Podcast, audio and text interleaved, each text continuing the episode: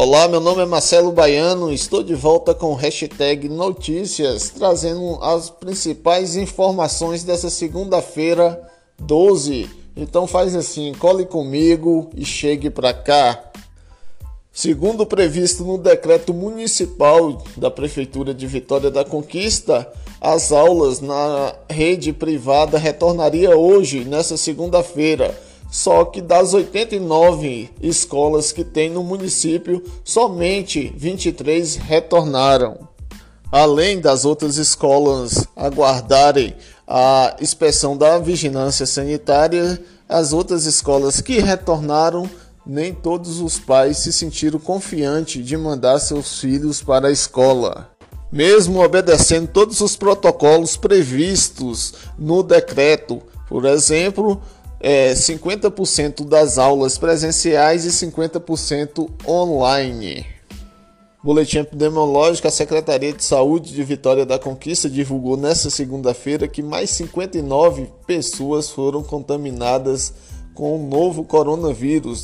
Do início da pandemia até agora, 32.864 foram contaminadas. 31.874 já estão recuperadas.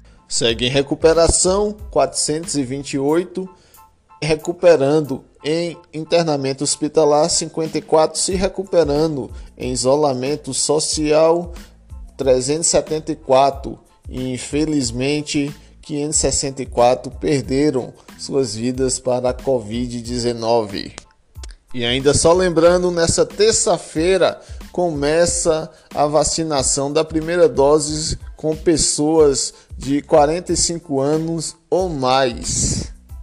Agora a gente fala sobre auxílio emergencial que foi prorrogado até outubro. Quem conta isso pra gente é Alan Rios. Quem recebe o auxílio emergencial poderá contar com benefício até outubro deste ano. Um decreto foi editado pelo presidente da República, Jair Bolsonaro, prorrogando os pagamentos que se encerrariam neste mês. Com o novo texto, os depósitos continuam durante um período complementar de três meses, a partir de um crédito extraordinário de 20,27 bilhões de reais. Uma das beneficiárias do auxílio emergencial, Cristiane Ferreira é diarista, cria sozinha os três filhos e precisa pagar as contas de aluguel, água, luz e várias outras com o salário dos poucos empregos informais que consegue na pandemia.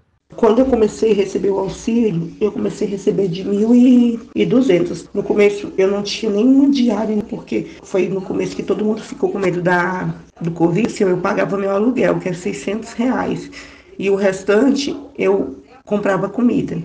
E eu peguei Covid, né? Andando de metrô para ir trabalhar. Eu usei o auxílio com remédio. A visão de especialistas em economia dialoga com a vivência de pessoas como Cristiane. Roberto Piscitelli, economia e professor da UNB, é enfático ao definir o auxílio como fundamental. É fundamental em função das condições da maior parte da população brasileira, tendo em vista o fato de que a pobreza aumentou, há mais pessoas hoje abaixo da linha da pobreza, vivendo na miséria. Longo período da pandemia fez com que mais gente caísse no desemprego. Né? Hoje nós temos aí mais de 14 milhões de pessoas desempregadas. A prorrogação favorece 39,3 milhões de famílias. Os beneficiários são parte da população de baixa renda afetada pela pandemia da Covid-19, com um ganho mensal total de até três salários mínimos e aqueles que já estavam inscritos no programa. Neste ano, a rodada de pagamentos tem parcelas de 150 reais a 375 reais, dependendo do perfil familiar. A próxima parcela do benefício será depositada a partir do próximo dia 23, quando quando começam os pagamentos para nascidos em janeiro. Reportagem Alan Rios.